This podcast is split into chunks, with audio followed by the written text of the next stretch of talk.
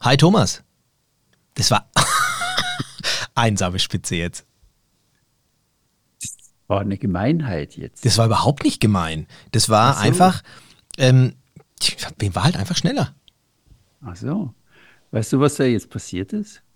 Nix. Wie? Ich habe das, ich hab das Hi Ü mit eingespielt. ja. Du alter Techie. Ja, das kannst du aber laut sagen. Irgendwie. Ah. Hi Ümit. Das schneide ich nachher raus. Nee, komm, Ja. lass uns nochmal anfangen. Wie nochmal anfangen? Lass uns nochmal anfangen. Das war ein verkorkster Anfang. Meinst du das jetzt ernst? Ja.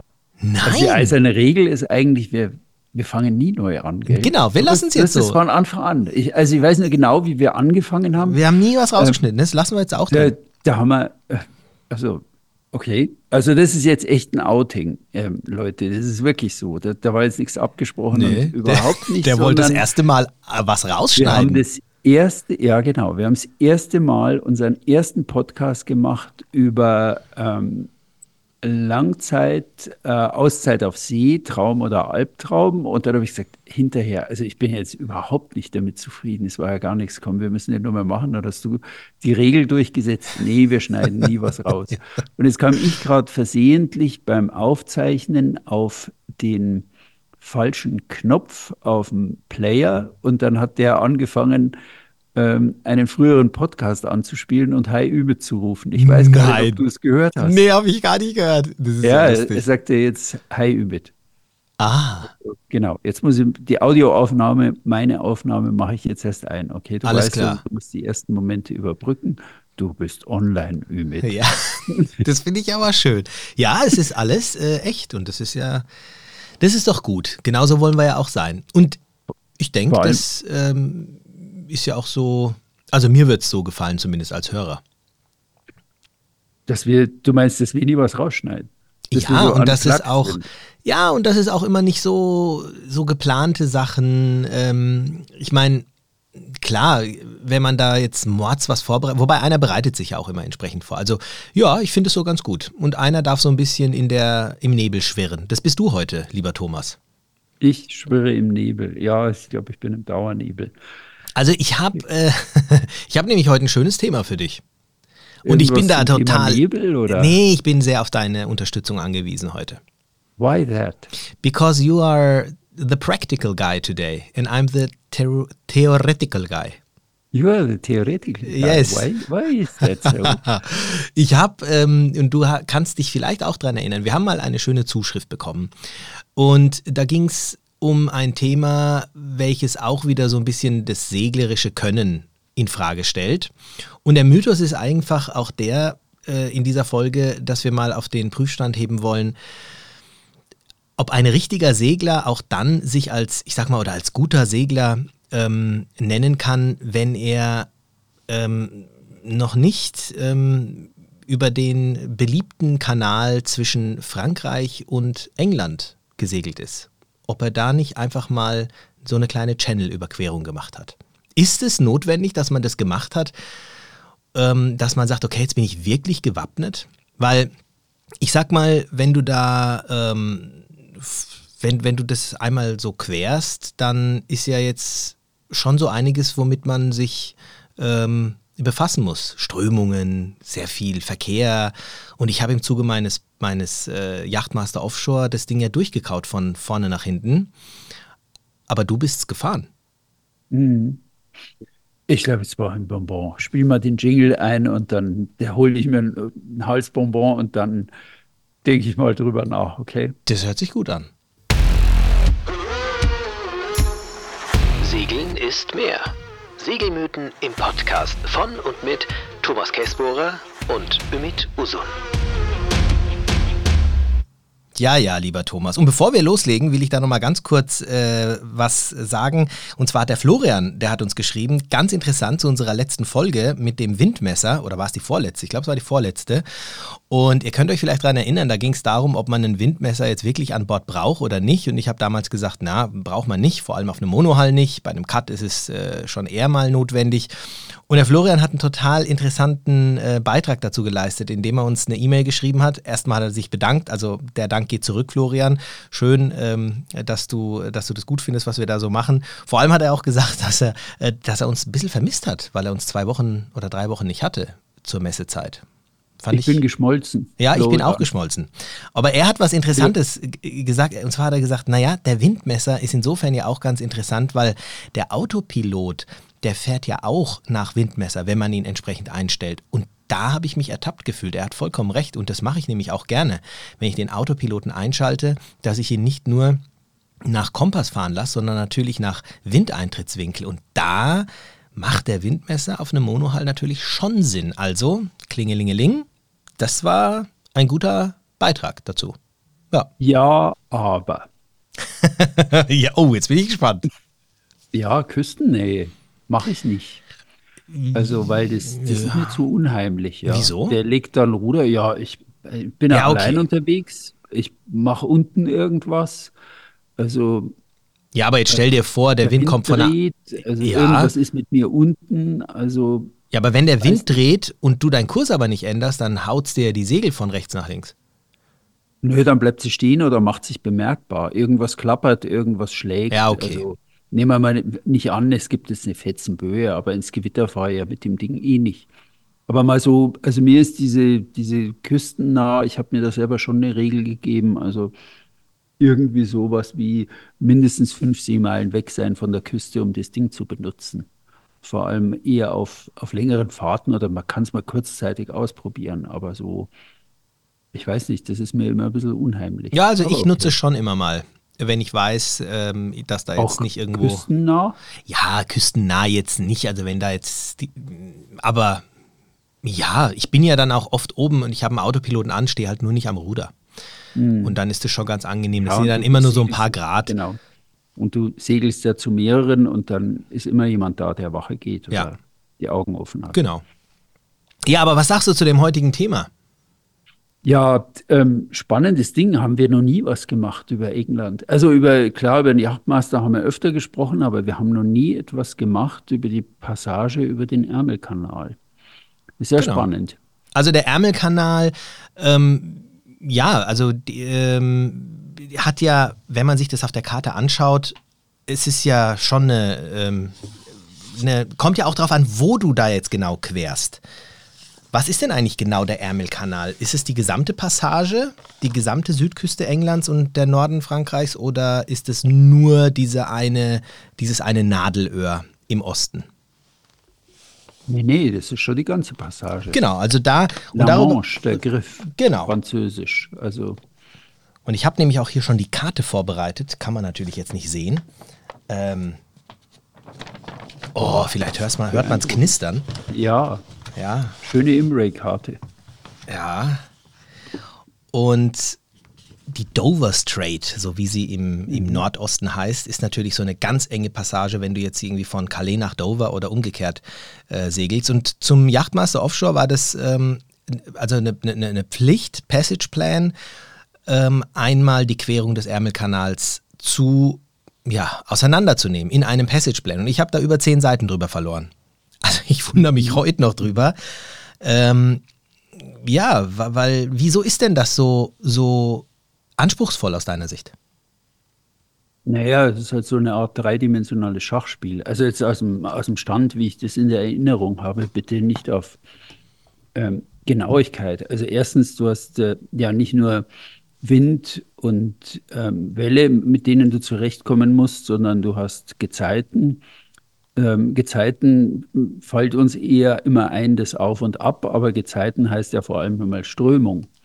Also, und die Strömung ist da oben ganz beträchtlich. Also, ich bin damals gefahren von den Kanalinseln von Alderney weg. Also ja. zuerst ähm, Guernsey und dann Alderney.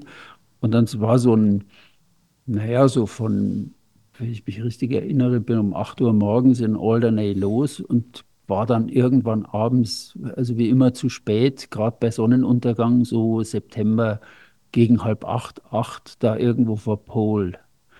Und also vor den, praktisch westlich von The Needles. Ja. Und vor der Einfahrt ja. in den Solent. Und das war unheimlich schön.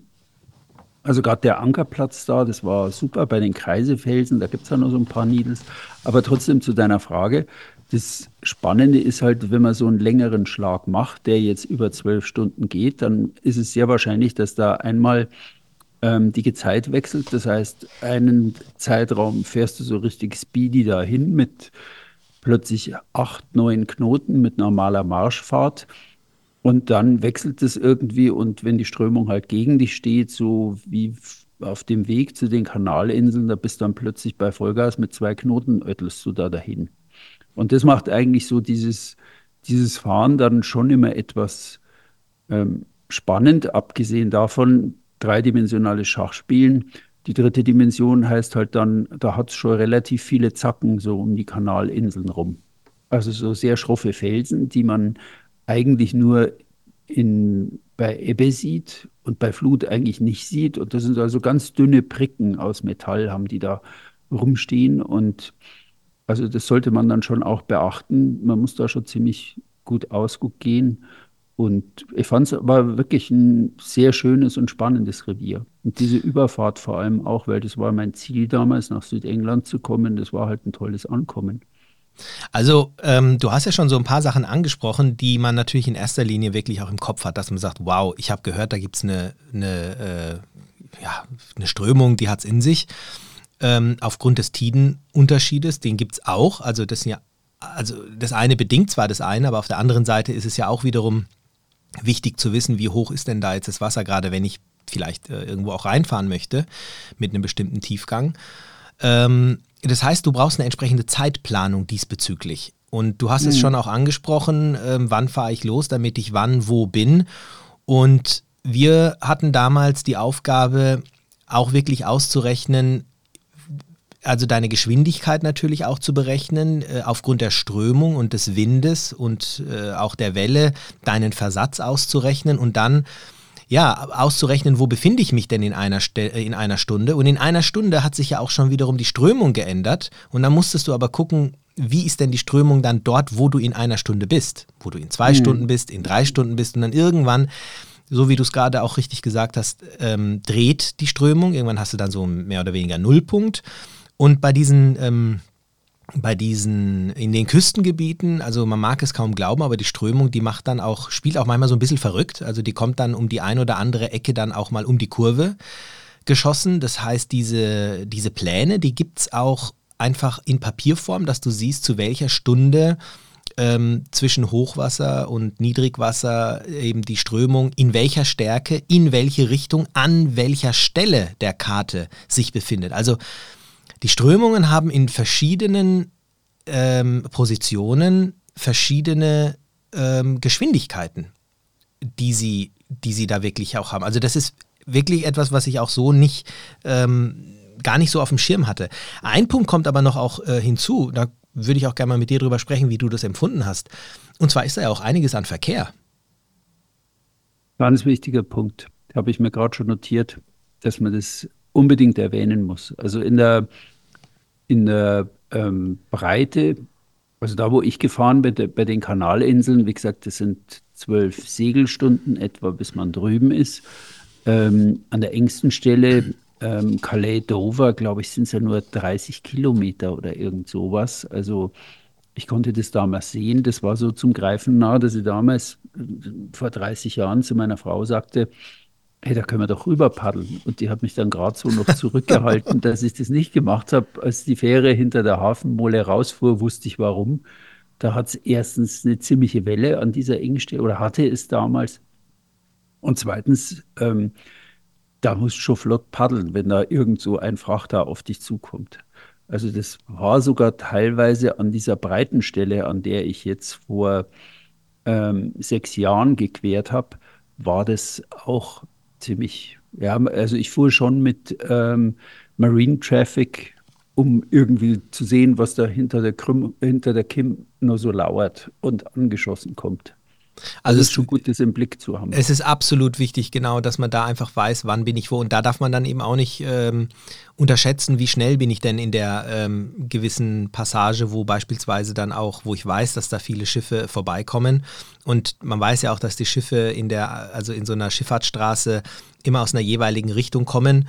Und dass man das dann zum Beispiel auch mit der Crew bespricht äh, und dann eben oder Blick auch auf dem Radar hat, dass man da früh genug Bescheid weiß. Und aufgrund der Tide ist man dann eben auch nicht ganz so, ganz so flott unterwegs oder eben ein bisschen flotter. Also da macht es schon Sinn, sich ein bisschen darauf vorzubereiten. Ähm, hast du dich denn damals darauf vorbereitet, bevor ich jetzt mal so ein bisschen auf die theoretische Vorbereitung dann nochmal mit einsteige? Oder hast du gesagt, oh, ich weiß, da gibt es ein bisschen Tidenunterschied, aber passt schon? Ja, eher letzteres. Ich bin ja diese Tour damals, dieses, da ist ja mein Buch auf dem Meer zu Hause entstanden.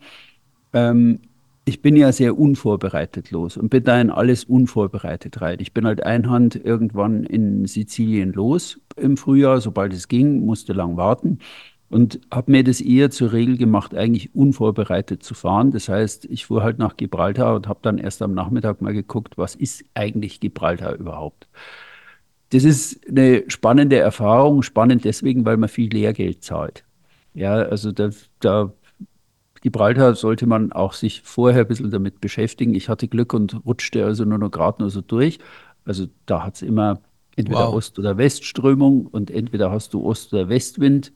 Und wenn beides gegen dich ist, kann es halt sein, dass du da eine Woche vorher wartest, weil du da nicht reinkommst mit dem Segelboot. Und ich bin gerade nur so nach so einer langen Westwindphase mit dem äh, Ostwindphase mit dem letzten Hauch aus dem Osten da irgendwie durchgezogen und war dann irgendwann okay Gibraltar. Aber finde ich Endlich dann mutig, Bretagne. Herr Käsbauer. Ja, Bretagne war wild. Also da war es eigentlich richtig dann, weil ich da in die, in die ähm, Strömungen reingeraten bin. Also, und das war dann schon überraschend, wenn man da so um eine Ecke rumfährt, ganz friedlich. Also es gibt immer wieder so Überraschungen. Und klar, wenn ich dann im Revier war, habe ich mich dann schon mit den Dingen befasst. Aber so, also Guernsey und Alderney, also da gerade um Alderney rum kann das also bis sechs, acht Knoten Strömung haben. Also das ist schon irgendwie eher die wildere Nummer. Meine stressigste Kanalpassage, glaube ich, habe ich schon mal erzählt, auf dem Containerfrachter. Ja, ja, das hast du mal erzählt. Genau. Das ist, wir fuhren da von, von Osten, äh, von Westen ging das da rein und es wurde immer enger und ich fand das ziemlich spannend, wie also diese Boote dann oder die Schiffe von links nach rechts immer näher auf einen zukamen. Also da hatte ich richtig Stress. Während diese Überfahrt auf der Segelyacht, die war eher eigentlich ruhig. Ich mag England auch, weil ich da immer schönes Wetter hatte. Es ist jetzt, klingt jetzt merkwürdig und komisch, aber es ist tatsächlich so, dass da eigentlich immer so gerade August und der frühe September oder sagen, sagen wir ja, so Juli, August rum, das können unheimlich schöne und lange Schönwetterphasen sein und so einen Tag hatte ich erwischt und dann ist es einfach auch schön. Also ich finde es toll, dass du, dass es bei dir alles geklappt hat, weil es ist ja, also ich denke jetzt mal so zurück so an unsere ähm, Vorbereitung und Prüfung und ja, Himmel, Gott, was man da alles niedergeschrieben hat, was es da alles für Möglichkeiten gibt und wie man sich ähm, vorbereiten sollte. Äh, und du bist es vom Bauch heraus ge fahren zum Teil. Die Jetzt fragt sich vielleicht der eine oder andere, ja, mein Gott, wie soll ich mich denn da jetzt darauf vorbereiten? Mache ich es jetzt so wie der Thomas oder mache ich es jetzt so, wie man es jetzt äh, für eine Prüfung für einen Yachtmaster Offshore macht? Und ich glaube, die Wahrheit liegt dazwischen. Ich denke, es macht auf jeden Fall Sinn, sich vorzubereiten, gerade was jetzt die Strömungen, Hoch- und äh, Niedrigwasser äh, betrifft. Und um das vielleicht mal an einem ganz einfachen Beispiel oder an einem Beispiel äh, einfach darzustellen. Ich hatte damals ähm, die, die Passage Cherbourg nach äh, Weymouth oder Weymouth? Weymouth? Wie nennt man es? Weymouth? Weymouth. Weymouth, na. Und im Endeffekt äh, ging es darum, man, man rechnet quasi vom Hochwasser aus, also von dem höchsten Stand der Tide aus. Und meine, ähm, meine Passage war, also die erste Passage war quasi Cherbourg zu verlassen. Und da habe ich Hochwasser minus zwei, also minus zwei Stunden. Und dann Hochwasser minus eins bis Hochwasser minus fünf bin ich dann den Channel ähm, gecrossed, also äh, drüber gefahren. Und in Weymouth bin ich dann bei Hochwasser minus vier angekommen und angelegt habe ich dann bei Hochwasser minus drei. Das heißt, man setzt sich das einfach mal Stunde für Stunde zusammen und hat dann eine grobe ähm, Information darüber, zu welchem Zeitpunkt abhängig vom Hochwasserstand ich wo bin. Und da gibt es dann Karten, also ihr habt es vielleicht auch schon mal gesehen, wenn man sich eine Karte kauft, dann gibt es da auf der, auf der Rückseite gibt's sogenannte Tidal Streams, ähm, Direction and Rates. Das heißt, da ist dann ein Ausschnitt der Karte mit Pfeilen und da steht dann zum Beispiel drauf, ähm, Three Hours Before Hochwasser Dover. Und da steht dann, also das Hochwasser in Dover wird hier als, ähm, ähm, als, als Fixum genommen und drei Stunden bevor das Hochwasser in Dover ist, gibt es dann eben Strömungen, ähm, die von bestimmt, also in bestimmten Richtungen, das sind dann die Pfeile, die dann eben in eine bestimmte Richtung gehen. Und da steht dann eben auch, wie stark dann ähm, die Strömung ist. Und an diesen Karten kann man sich dann so ein bisschen orientieren und weiß dann, wie viele Stunden vor oder nach Hochwasser, wie viel Strömung sich wo befindet. Und das kann man dann wirklich, ohne es jetzt zu 100% auszurechnen, wie man es jetzt für die Prüfung machen musste, sich dann einfach schon mal grob einen Plan machen und sagen, okay, es macht Sinn, für mich an diesem bestimmten Tag, und das kann man ja im Vorfeld dann auch schon äh, sich ausrechnen, weil man ja auch über Tabellen weiß, wann das Hochwasser ähm, dann an diesem Tag dann ist. Für mich war es zum Beispiel äh, Sinn, äh, hatte es Sinn gemacht, ähm, den Hafen in Cherbourg zwei Stunden vor Hochwasser Dover ähm, zu verlassen, weil ich dann eben den Wind und die Strömung zum größten Teil bei der Passage ähm, mit mir hatte. Ja, aber jetzt mal aus dem Bauch und ohne eine Seekarte vor mir liegen zu haben. Cherbourg, Weymouth ist geschätzt 14 Stunden. Also du kommst da irgendwo. Klar kannst du sagen, okay, ich komme aus Cherbourg, weil das einen Mordstidenhub hat, ja erst zu einem bestimmten Zeitpunkt raus. Ich kann nicht sagen, in Cherbourg war ich nie drin. Trotzdem ist es auch so ein, so ein Hafen, in dem ziemliche Strömungen und Gezeiten sind. Also wo du einen Tidenhub hast. Ähm, da musst du natürlich darauf achten, dass du da wirklich zum richtigen Zeitpunkt rauskommst, vollkommen korrekt. Aber sonst wirst du auf so einer Passage zwischen 12 und 14 Stunden ja immer die Tide einmal mit dir haben und die Tide aber auch kräftig gegen dich haben. Also du, du kommst da ja gar nicht rum. Also du kannst irgendwo gucken, das habe ich dann mit der Zeit schon gemacht. Okay, am Schluss, wenn ich müde bin, fahr also jetzt Box fahr so los, dass du nicht am Ende gegen die Tide boxen musst oder gegen die Strömung. Ja, das ist, das ist dann irgendwie mühselig, weil du wirst dann müde und du willst jetzt drüben im Hafen sein, gerade wenn du allein rumfährst. Und ähm, da ist es dann schon immer ein Argument, genau zu gucken, okay, wie komme, wie lege ich das letzte Stück jetzt richtig zackig zurück? Aber jein. Also wenn du dir einmal diese, diese Schablone mal so grob angelegt hast, dann siehst du ja auch, wann du zum Beispiel, also ich bringe jetzt mal noch ein paar Faktoren mit rein. Das heißt ja auch nicht immer, dass die Strömung der Windrichtung entspricht. Und wenn ich Strömung gegen Windrichtung habe und jetzt mitten im Kanal bin, wo sich dann auch ein bisschen Welle aufbauen kann, dann habe ich ja diese so, ja, ich sage jetzt mal so choppy Wellen, so diese, dieses unschöne ähm, Wasser, was es mir auch nicht unbedingt gerade einfach macht da drüber zu fahren. Und es geht grundsätzlich darum, sich einfach dadurch, es zeichnet sich eine, eine ein Bild einfach ab von meiner, von meiner Überfahrt. Ich weiß, mhm. wann kommt der Wind, also der Wind kommt sowieso wahrscheinlich von einer bestimmten Richtung und ähm, wann ist die Tide, äh, mit welcher Strömung von wo nach wo, wie könnte dann das Wasser dort ausschauen. Es ist zum Beispiel auch manchmal interessant, dass man in manche Häfen nur zu manchen Tidenständen auch durchkommt oder du sagst, okay, ähm, nachts will ich da vielleicht nicht ankommen, dafür will ich aber, kann ich aber nachts vielleicht losfahren. Also es geht grundsätzlich darum, sich einen, einen Überblick zu verschaffen, eine, eine eigene Karte zu verschaffen, die dir diese Überfahrt abbildet. Und dadurch, dass bei diesem Kanal so viele Dinge aufeinanderprasseln, wie die Tide, wie, die, wie der Verkehr, ähm, macht es schon Sinn, das alles mal niederzuschreiben, um dann zu entscheiden, wo sollte ich eigentlich losfahren? Und wir haben das zum Beispiel in einem Raster dann aufgeteilt. Ähm, bei minus 5 bis plus 6, also minus 5 Hochwasser bis zu plus 6 Hochwasser, das ist die Zeit, die ich dann brauche, um da von A nach B zu kommen und haben dann ähm, gekennzeichnet, ob das ähm, zu dieser Zeit an dieser Stelle gut ist zu segeln oder schlecht? Habe ich also die Tide gegen mich? Habe ich die Tide äh, mit mir? Oder kann ich da vielleicht gar nicht segeln? Also es gibt auch manche Ecken, da kommst du mit einem bestimmten Tiefgang gar nicht erst aus deinem Hafen raus, wo du jetzt vielleicht aus dem Hafen raus wolltest.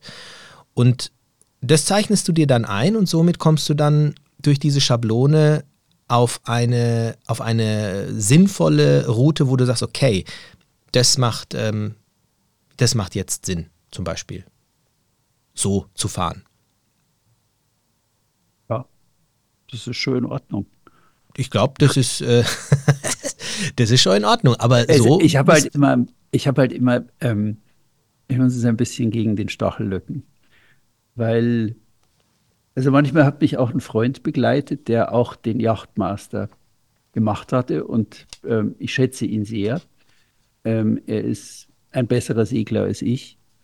Und ähm, der zog sich dann aber so halbstundenweise irgendwie mit diesem dicken Schmöker, dem Reeds Nautical Almanach, ja. zurück und machte genau das, was du da beschrieben hast. Und saß da also und Dover Bezugspunkt und äh, drei minus Hochwasser und fünf vor und vier zurück. Und ich guckte dann halt einfach in Navionics rein und habe dann beim Gezeitenkalender halt so diese Welle und habe dann da mit meinem Finger diese Welle verschoben für den Abfahrtsort, für den Ankunftsort, für irgendwo so dazwischen drin und dachte mir, ja, es reicht mir jetzt eigentlich. Und ich habe genauso irgendwie gesehen. Also manchmal bin ich einfach auch reingerattert, ja. Als ich damals in die Needles gefahren bin, dachte ich, also am Folgetag, als ich da vor Pole ankam, ähm, dachte ich, oh ja, jetzt ist gerade 11 Uhr, jetzt fahre ich halt los. Und dann fährst du halt da so zwei Stunden zu den Needles rüber und fährst dann in den Solent rein und hast da dummerweise übersehen, dass um eins die Strömung voll gegen dich ist. Ja, Mai.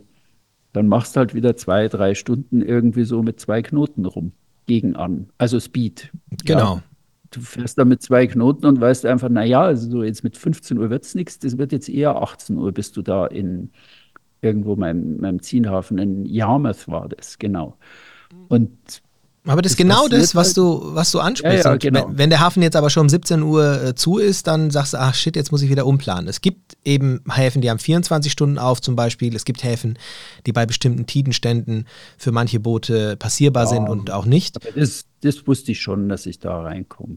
Aber es ist, ähm, es findet sich immer ein Plätzchen. Ja. Da gibt es gegenüber, gibt es auch auf der, praktisch auf der Festlandseite, nicht auf der Isle of Wight Seite, also Yarmouth ist auf der Isle of Wight Seite. Es gibt gegenüber einen schönen Ankergrund, den ich dann später auch öfter mal benutzt habe. Also man kommt dann schon durch. Ich habe halt gelernt durch blöde Erfahrungen und mache halt immer wieder mal einen Fehler. Und das war aber dann trotzdem sehr, sehr lehrreich, weil man halt sich ähm, in Geduld dann üben muss und sagen muss, so jetzt geht es halt gerade mal nur mit zwei Knoten vorwärts. Aber wie gesagt, das andere ist 20 Minuten über dem dicken Wälzer vor, zurück. Also ich liebe ja Bücher, ich bin sehr für Bücher, aber mit dem war ich immer so, ja, ich mochte die Hafenangaben mit dem Reads Almanach. Also das wird dann halt eure Standardlektüre, will ich sagen. Und du Guckst ja, auch ja, ich, ich, hab, ich, hab, ich versuche mir gerade was, äh, was, was zu merken, weil du hast so ein paar interessante Punkte äh, gesagt, auf die ich gerne noch mal ein bisschen eingehen würde. Schieß los. Also zum einen, ähm, was du über Navionics gesagt hast, das ist, ähm, ich finde es genau so würde ich es auch machen. Also ich würde da jetzt, ich, ganz ehrlich, ich glaube, ich kann das auch überhaupt nicht mehr richtig. Ich, das ist jetzt zwar erst ein paar Monate her, aber es war so kompliziert und die Fehlerquote ist, glaube ich, auch nicht ähm, zu ähm, wegzudenken. Also wenn du da jetzt hier rumrechnest, dann ja, bist halt ein Mensch. Und äh, was bringt dir das dann, wenn du da Mods genaue Rechnungen machst, wenn du einen kleinen Fehler hast? Und über Navionics oder andere elektronische Möglichkeiten, wenn ich dann mir diese Informationen holen kann, dann passt es ja. Ich glaube, es geht in erster Linie darum, dass man sich diese Informationen holen sollte, auf welchem Weg auch immer. Sie sollten stimmen und man sollte sie haben. Und ähm, ich bin schon ähm, dafür, dass man sich eine, eine Schablone, ein Raster für eine solche Überfahrt machen sollte. Natürlich wenn man es so macht, wie du es damals gemacht hast und dann sagt, oh hoppla, gut, äh, shit, jetzt bin ich da reingerasselt, jetzt äh, habe ich da zwei Knoten Geschwindigkeit, das geht natürlich auch. Ähm, es gibt aber auch noch einen zweiten Punkt, der jetzt bei dir gar nicht so zum Tragen kommt. Und zwar ist es der, dass man meistens mit einer Crew unterwegs ist und nicht einhand. Und dass die Crew sich natürlich in erster Linie auf den Skipper verlässt und man aber jetzt auch in die Situation kommen kann, dass entweder A, der Skipper vielleicht mal für eine Zeit ausfällt, weil es, weiß ich nicht, weil es ihm vielleicht schlecht geht, er krank ist oder was auch immer, oder er vielleicht mal Pause machen möchte, sich mal hinlegen möchte. Und da finde ich, ist es ganz wichtig, dass man einen, einen Plan hat bei einer solchen äh, Unternehmung, der nachvollziehbar ist, auch für die anderen Crewmitglieder, wo man vielleicht auch mal drauf gucken kann, wo man vielleicht auch mal sieht, ähm, und das ist ja unter anderem auch in diesem Passage Plan enthalten, dass wenn es zu einem Problem kommt bei der Überfahrt, wo kann man denn, welchen Hafen sollte man anlaufen oder wo kann man vielleicht noch äh, einen Zwischenstopp einbauen? Ähm, worauf ist zu achten, wenn ich, an, wenn ich an der Passage A bis B bin, dass ich zum Beispiel dass dann die Schiffe von Steuerbord kommen, beispielsweise in der Schifffahrtsstraße. Oder dass man jetzt, dass die Tide jetzt dann stärker wird. Ähm, ich finde es ganz, ganz gut, da einfach einen Plan zu haben, der ist A für sich selber natürlich gut und B, wenn etwas auftritt, und das war lustigerweise meine Aufgabe während des Praxisturns, ich habe es verteufelt, ehrlicherweise. Sie kam dann runter, ist mit mir den Passageplan durchgegangen.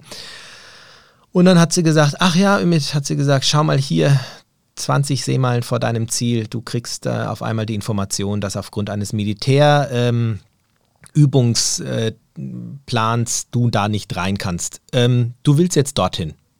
Rechnen wir das mal aus. Wir haben Schräglage, sie geht hoch und mein Kopf äh, raucht. Ähm, das ist ja ähnlich, wie du jetzt auch sagst. Wenn man mit unvorhergesehenen Dingen konfrontiert wird, musst du ja umdenken können. Aber ich glaube, dass du einen Vorteil hast, wenn du das alles schon mal ein bisschen auf dem Schirm hast und dann kommst du auch mit unvorhergesehenen Dingen besser zurecht. Mm, ja, ich muss da wahrscheinlich wieder etwas relativieren. Also ich bin, mm, wenn ich immer sage, ich fahre unvorbereitet los, dann, dann stimmt das ja eigentlich gar nicht, weil ich gucke mir schon an, wo fahre ich jetzt los, wie fahre ich jetzt los, wie lange brauche ich, was ist dazwischen drin und was habe ich da so. Also ich plane meinen Tag schon ziemlich genau. Ich tue es halt nicht mit dem Reeds Almanach, auch in Gezeitengewässern nicht. Ich gucke da schon rein, weil das ist eigentlich für die, ähm, für die äh, britischen Häfen und auch für die, für die nordfranzösischen Häfen ist es einfach also das, das ist dick wie ein Telefonbuch und das ist das Auskunftsteil schlechthin. Das braucht man da einfach, wenn man unterwegs ist.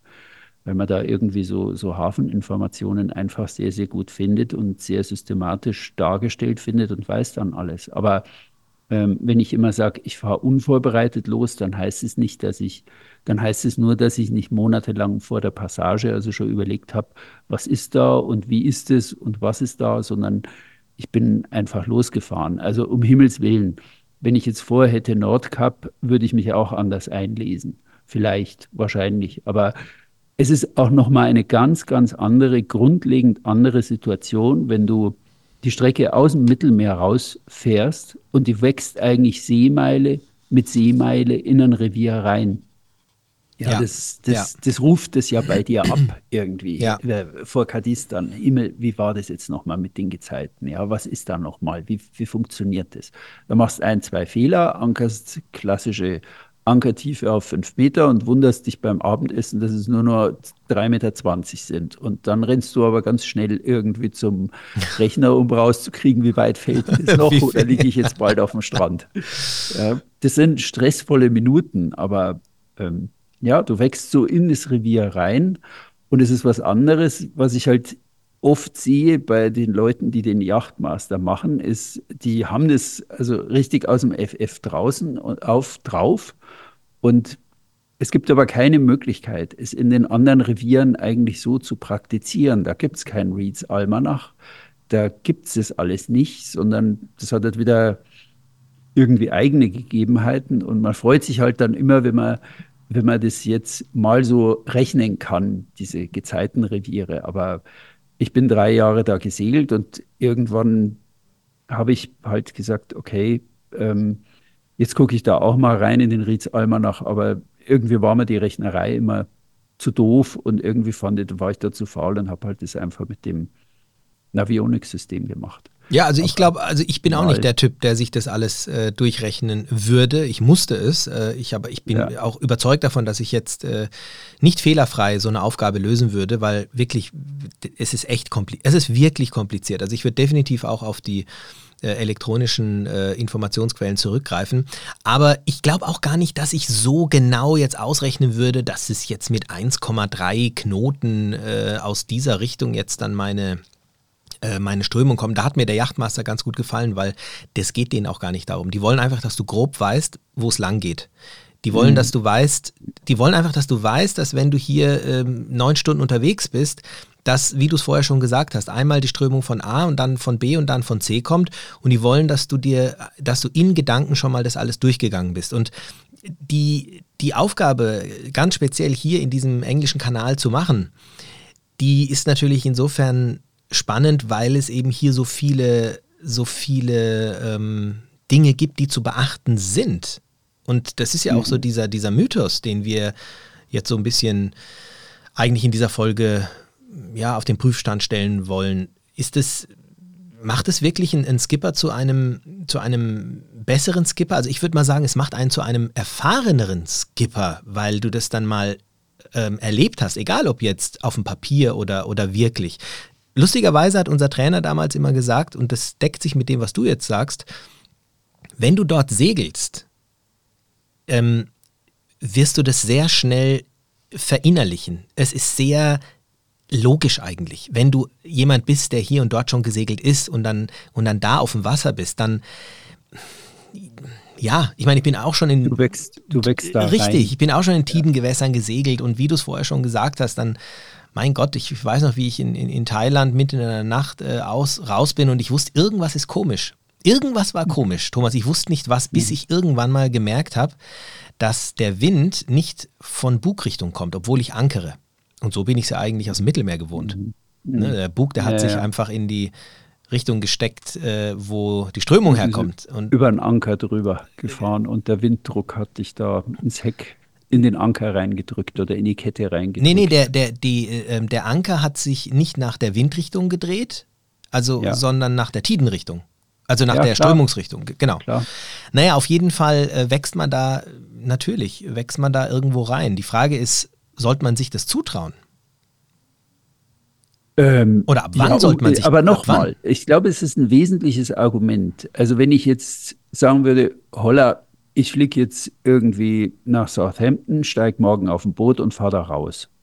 Also dann glaube ich, würde ich auch eine Woche vorher anfangen, mich mal so mit dem Reads zu beschäftigen oder das wieder irgendwie intus zu kriegen, jeden Tag an Land schon so zu tun, als würde ich jetzt auf dem Gezeitengewässer sein oder wie ich eine Woche vor dem Kroatien-Turn anfange, jeden Tag schon Wetter zu machen.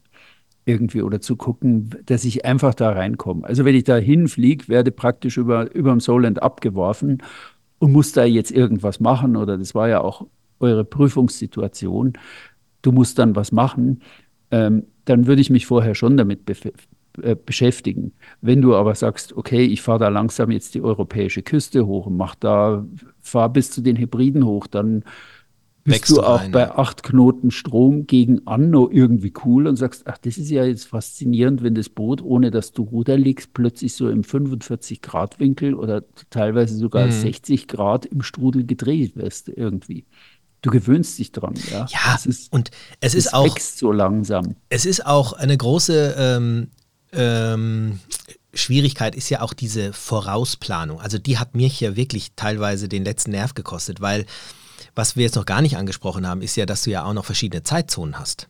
So, jetzt setz dich mal hin und äh, berechne mal, um wie viel Uhr jetzt dann, äh, weil ne, du musst ja erstmal eine einheitliche Zeitzone finden, mhm. dann musst du das aber immer wieder umrechnen auf die Zeitzone, in der du dann ja vor Ort bist.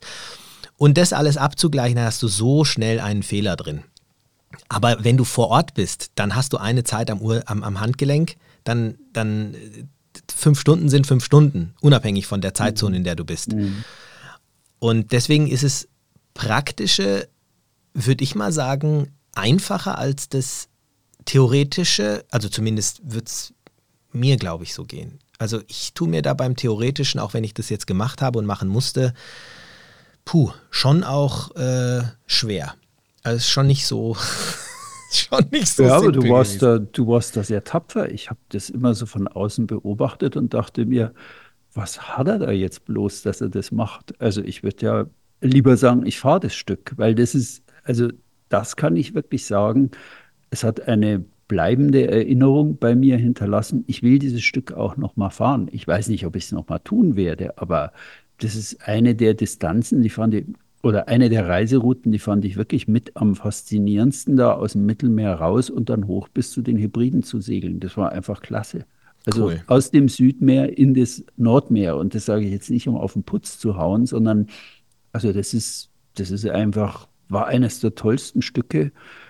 Also wenn man sich das erste Mal selber alles erschließt oder die, an diese Orte hinkommt, würde ich jedem empfehlen, tolle Tour, immer schön an die kleinen Tierchen denken, die Orcas.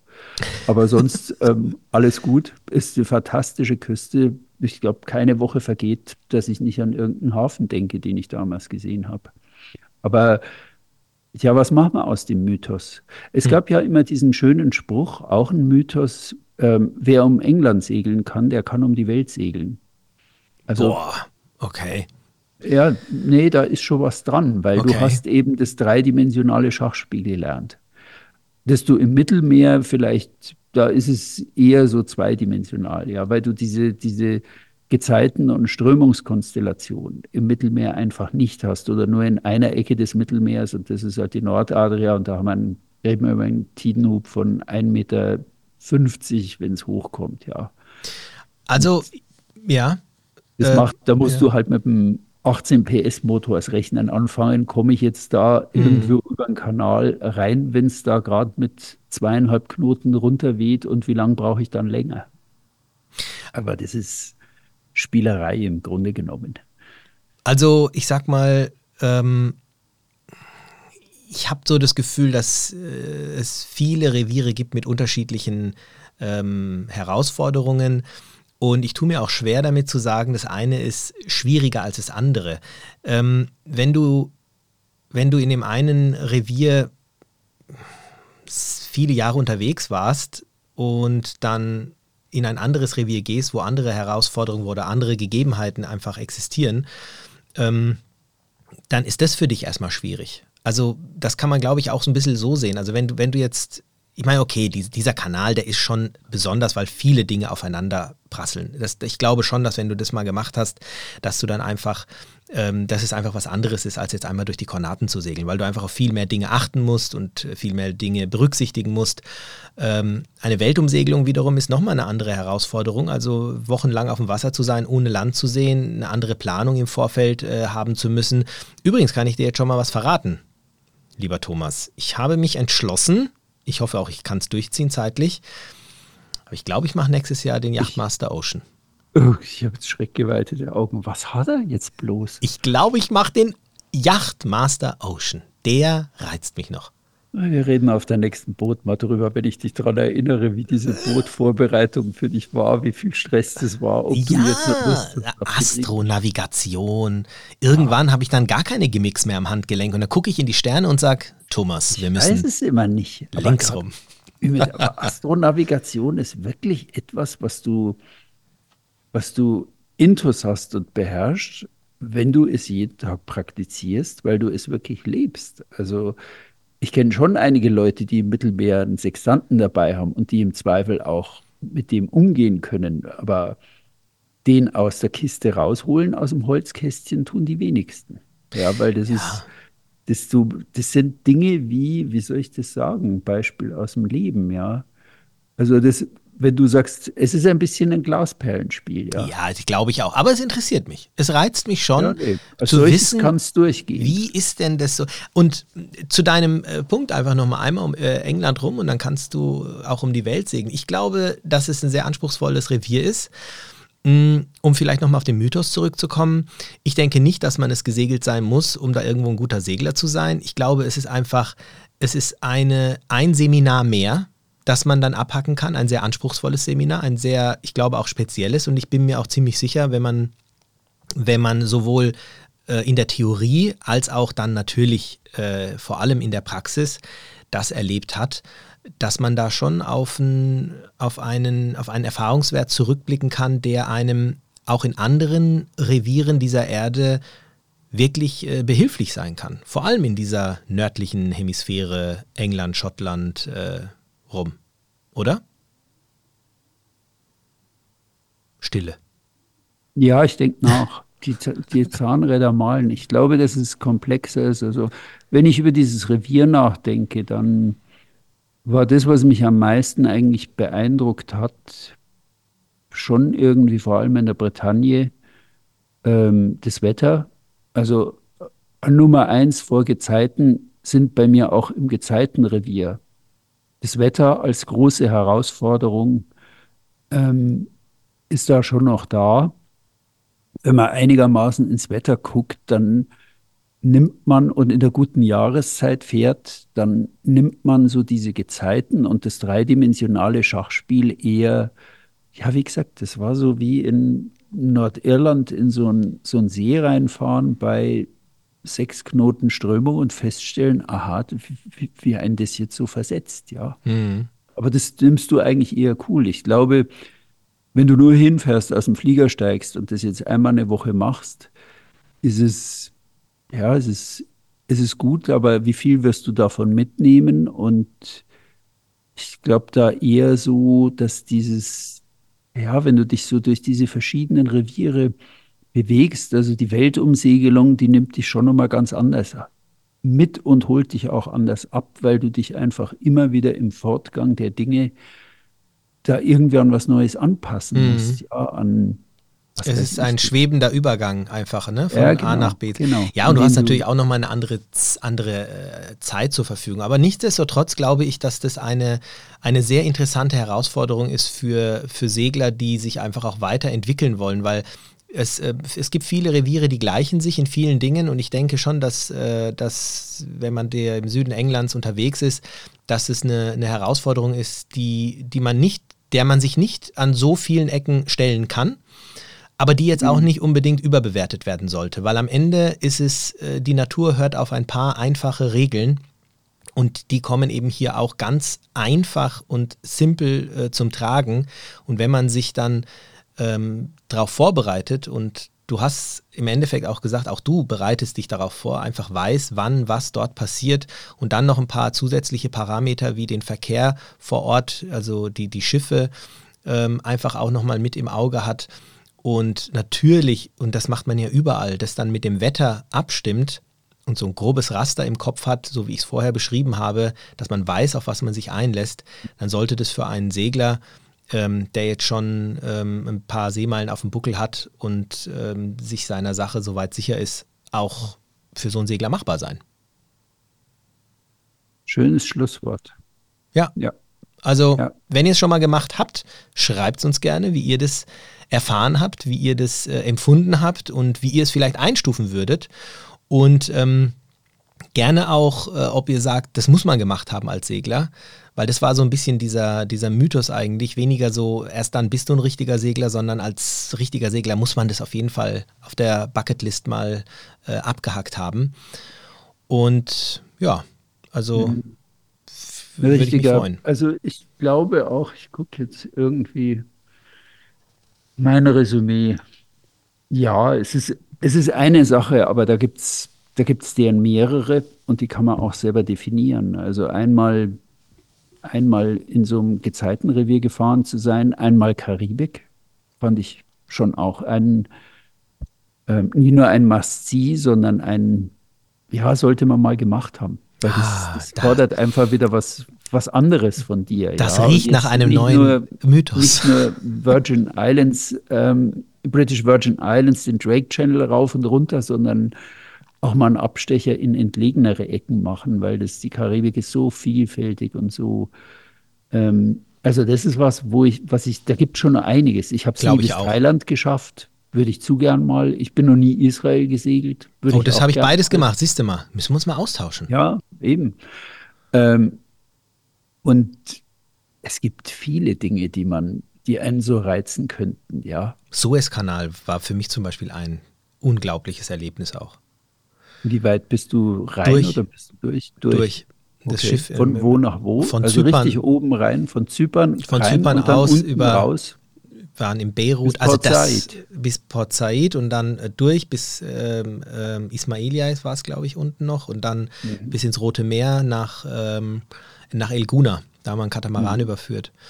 Mhm. Ja, gibt schon spannende äh, Geschichten ähm, und da auch mit den Bohrinseln etc. Und klar, mein Gott, wenn das jetzt die Aufgabe für den ähm, Yachtmaster gewesen wäre, dann hätte ich wahrscheinlich auch Seiten geschrieben und äh, vor Ort habe ich das sehr, und das ist auch schon ewig her, also ich glaube, das ist schon jetzt, äh, Gott, das ist 20 Jahre her fast. Aber mhm. naja, auf jeden Fall war es äh, spannend und ich habe das damals auch eher locker genommen, aber mich auch natürlich ein bisschen darauf vorbereitet. Und da musste man sich auf ein paar andere Sachen noch vorbereiten, weil Israel und Co. mit Militär, Gott, da gab es spannende Geschichten. Genau. Die haben uns dann ja, ja, klar. mit ja. Luftabwehr äh, im, ähm, mhm. na, in Schach gehalten. Aber äh, anderes Thema. Also ja, in diesem Sinne, ich denke, den Mythos konnte man doch mh, mm, aus meiner Sicht irgendwo lichten, oder? Wie würdest du es sagen. Ja, schon. Also wir haben ihn relativ Relativ relativiert. Re äh, genau, exakt. Du nimmst das Wort aus dem Mund. Relativ relativiert. Gleiche Idee. Zwei dumme, Super. ein Ach, so dumm sind wir doch gar nicht. Thomas. Nein, nein. Macht's gut, ihr da draußen. So ist es. Bis bald, bis nächste Woche. Wir sind jetzt wieder regelmäßig auf Sendung. Ähm, es ist schön, dass ihr uns mal wieder gelauscht habt und wir freuen uns auf eure Zuschriften. In diesem Sinne. Ciao, das ciao. Tun wir. Bis bald. Ciao. Tschüss. Ciao.